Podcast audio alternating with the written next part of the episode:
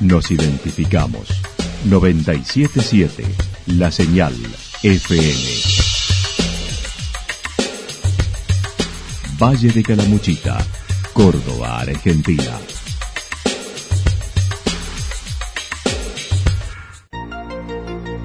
El más completo resumen de las noticias de la región, encontralos todos los días a las 12 y 30, a las 16 y a las 22 horas.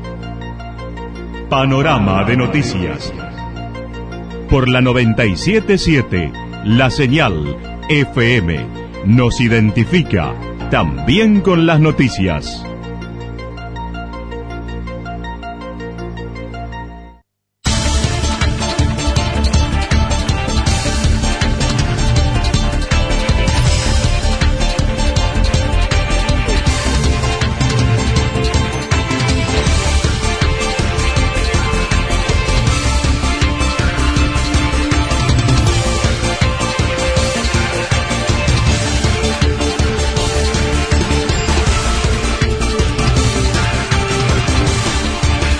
A esta hora hacemos un repaso por la información regional a través de los títulos.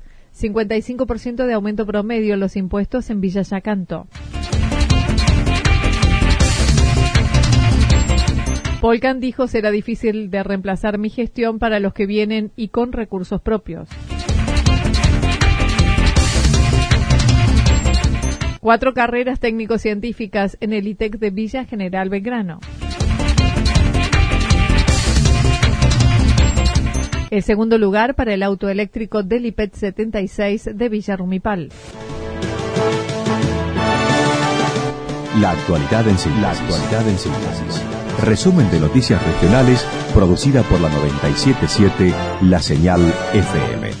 Nos identifica junto a la información.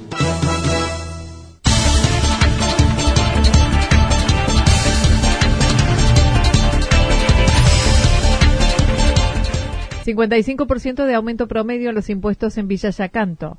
El pasado jueves se aprobó en primera lectura el proyecto de presupuesto y tarifaria 2020 en el Consejo Deliberante de Villa Yacanto. El concejal por el radicalismo comentó. Exacto, así el día jueves tuvimos sesión, arrancamos a las 13 horas porque algunos concejales tenían que ir a la inauguración de los 50 años de la cooperativa. Así que bueno, hicimos, empezamos temprano. Eh, fue la primera presentación del proyecto de ordenanza 2020 para el 2020, así que se trató, se aprobó por unanimidad como primera lectura. El tratamiento, eh, la segunda lectura sería el jueves a las 16 horas para que todo el los vecinos se puedan acercar y, escuchar y proponer. Invitó a la participación de la audiencia pública que se desarrollará el próximo jueves 5 a las 16 horas, donde se explicarán los puntos destacados y los vecinos pueden hacer consultas. Dentro de lo destacado, Facundo Martínez mencionó se propone un incremento en los impuestos del 55% en general habiendo solicitado se revise para que sea menor. Un poco más de, ruido, me, dejó medio incómodo, es de que fuera el 55% el incremento. Pero bueno, yo lo propuse que por qué no sería un 40 o 45, que es lo que se está manejando en la provincia y en el, nivel nacional, para que no sea tan pesado para los vecinos, porque si en el año pasado tuvimos el 30% y le costó un poco a los vecinos pagar los impuestos y calcule que con un 55% me parece que se le hace más pesado. En tanto, y en lo que respecta al presupuesto está en el orden de los 140 millones de pesos, desapareciendo la figura del jefe de gabinete, cargo siempre muy cuestionado por varios sectores, teniendo en cuenta las dimensiones de la municipalidad. Bueno, hay una novedad que se hace siempre, se ha venido haciendo hincapié, es que un cargo se, se, saca, que es la jefatura de gabinete, que lo vimos el día jueves ahí, no va, va a funcionar más como el, cargo este de jefatura de gabinete. Es un cargo que nosotros siempre dijimos que no era necesario, siempre le hicimos hincapié, y yo creo que este año, a partir del 2020, no va, no va a asistir más a ese cargo. Evaluando los años transcurridos, Martínez se señaló, los dos primeros años fueron de mucha atención y aprendizaje, lo que luego cambió tenso en el primer momento, fue dos años muy tensos en el Consejo Liberante, mucha agresión, y yo creo que me, sentí muy presionado en, muchas cosas y no me creo que no me volqué a lo que yo proponía, yo creo que iba a ser más distinta las cosas, que iba a haber más aprobación por los proyectos, la propuesta, pero bueno, a partir de los dos, del segundo, del tercer año, yo creo que fue más liviano, fue más, eh, eh, ya fue con uno, una libertad. Desde la Secretaría del Consejo Deliberante aún no hemos podido lograr acceder a un ejemplar de los proyectos.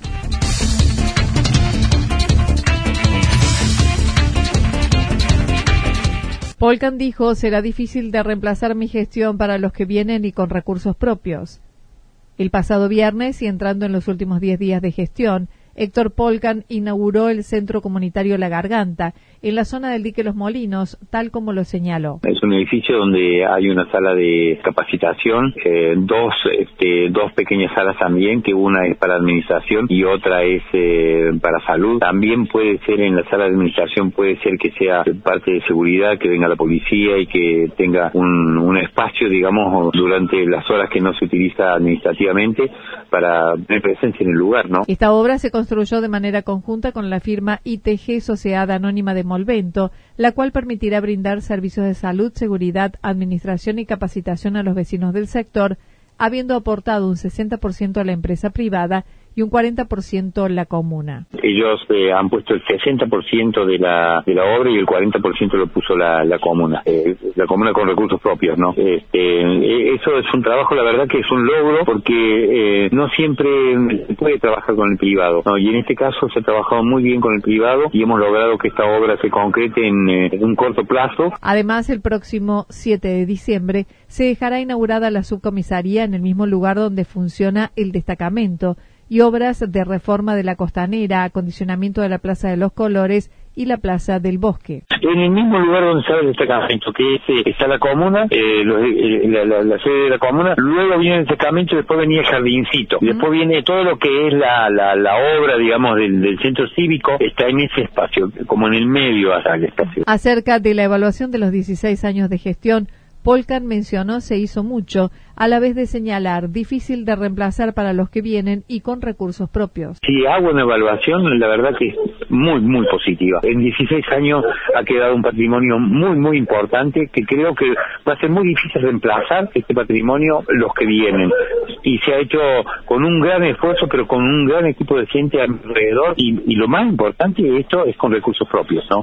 Eso quiere decir que la administración ha sido muy austera para poder lograr esto que se, que se hasta ahora. Destacó se hizo con el esfuerzo de la comuna y aportes provinciales, criticando los años del gobierno nacional del kirchnerismo que no le dieron nada y deja una comuna saneada. Tal vez en el agua queda una deuda, no se pudo lograr aún.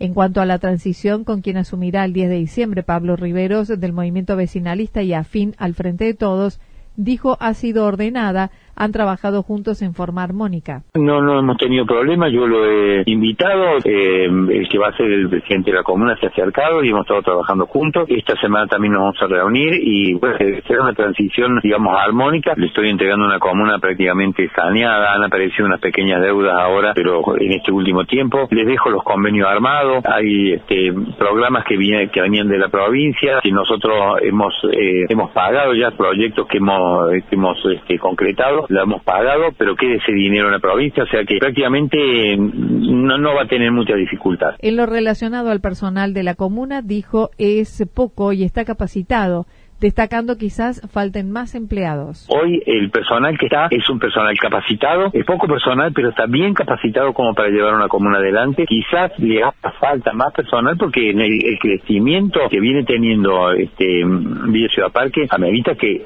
que, que venga más personas. Pero bueno, ya es cuestión de la, de la, de la gestión que viene. En lo que respecta a su futuro, Polkan destacó tiene una propuesta en el gobierno provincial que estima aceptará y en cuatro años volverá a intentar ser jefe comunal. Lo vamos a intentar, sí, porque así lo quiere la gente, lo vamos a intentar. Mi vida política no ha terminado aquí, o sea que vamos a seguir trabajando por, por lo mejor para nuestro pueblo. El 9 de diciembre entregará las llaves de la comuna y el 10 se producirá la asunción de autoridades.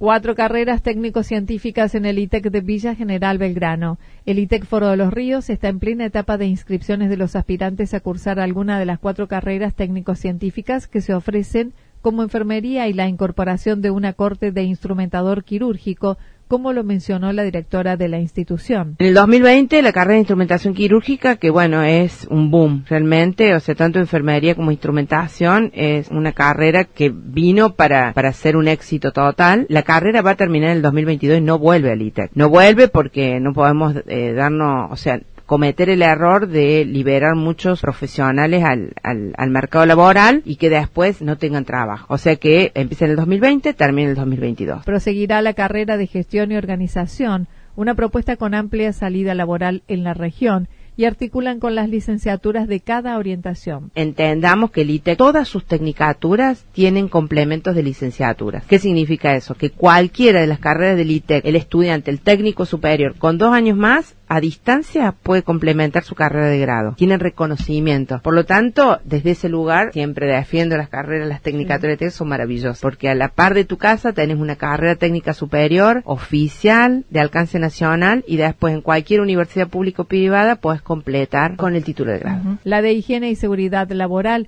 seguirá siendo parte de la oferta, totalizando hoy unos 100 egresados de todas las carreras, comentó Cristina Basek.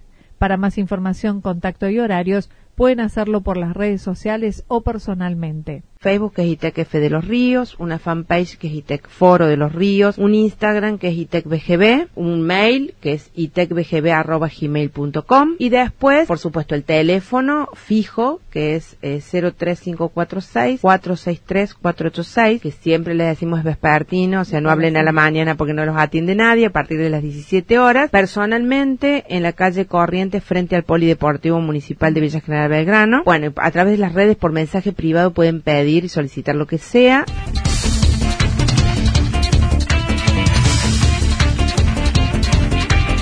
El segundo lugar para el auto eléctrico del IPET 76 de Villa Rumipal.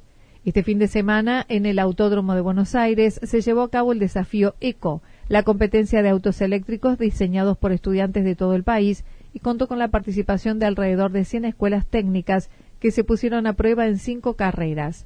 El IPET 76 de Villarrumipal obtuvo el segundo puesto en la carrera de una octava de milla, tal como lo mencionó uno de los docentes responsables del proyecto. Toda esa convivencia y ese gran aprendizaje que tuvimos ahí, porque la verdad que había casi 100 autos y, en todos los boxes se vivió algo hermoso, bastante familiar y, bueno, pudimos compartir con otras escuelas también, ayudarnos entre nosotros, así que la verdad que el aprendizaje fue fue tremendo. Y bueno, el auto nos respondió bien, eh, la verdad que, que traemos más de lo esperado, nos sorprendió el resultado y, la verdad que bueno, más que contentos. Además, el IPET 70 Gustavo Riemann de Villarrumipal, lograron alcanzar el décimo puesto en la carrera central, como lo comentó el profesor Miguel Ferreira. El día domingo es la carrera, la, digamos así como la más importante, que es el Gran Durán. Esto significa que el auto que da, digamos, el auto que da mayor cantidad de vueltas y el mejor tiempo en una hora y media es el auto que gana. Así que bueno, ahí tuvimos el décimo puesto, así que bueno, más que bien, eh, la verdad que nos vinimos re contentos. Del viaje participaron seis alumnos y dos profesores, tres como pilotos y tres asistentes técnicos en boxes Núcleo Eléctrica entregó medallas para los alumnos y profesores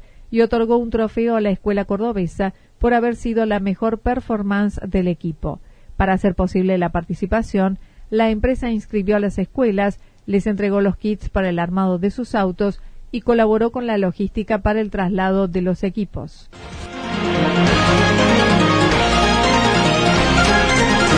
Toda la información regional actualizada día tras día Usted puede repasarla durante toda la jornada en www.fm977.com.ar.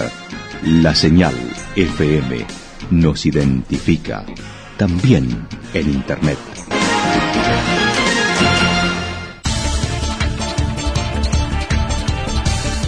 El pronóstico para lo que resta de la jornada indica tormentas aisladas, lluvias hacia la noche, temperaturas máximas que estarán entre los 25 y 27 grados para la región, el viento del sector este y luego en la noche rotará al sector sur entre 7 y 12 kilómetros en la hora.